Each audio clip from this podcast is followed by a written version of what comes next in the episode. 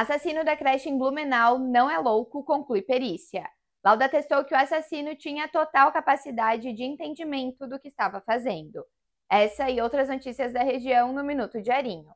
O perito concluiu que à época dos fatos, o autor do atentado à creche tinha total lucidez. O laudo foi juntado ao processo que segue em segredo de justiça. Agora segue o prazo para as partes se manifestarem sobre o exame caso queiram. O réu é acusado pela morte de quatro crianças e por tentativa de homicídio contra outras cinco. Ele invadiu a creche Cantinho Bom Pastor na manhã do dia 5 de abril de 2023.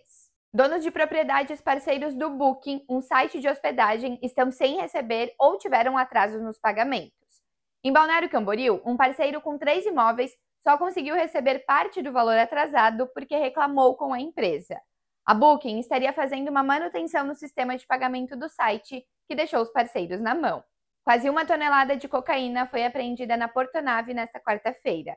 A droga estava escondida em um container que levaria esmalte cerâmico para a África do Sul. É a maior quantidade de cocaína já apreendida pela Receita Federal em Santa Catarina este ano. Leia mais notícias em diarinho.net. Com oferecimento Tony Center Mock.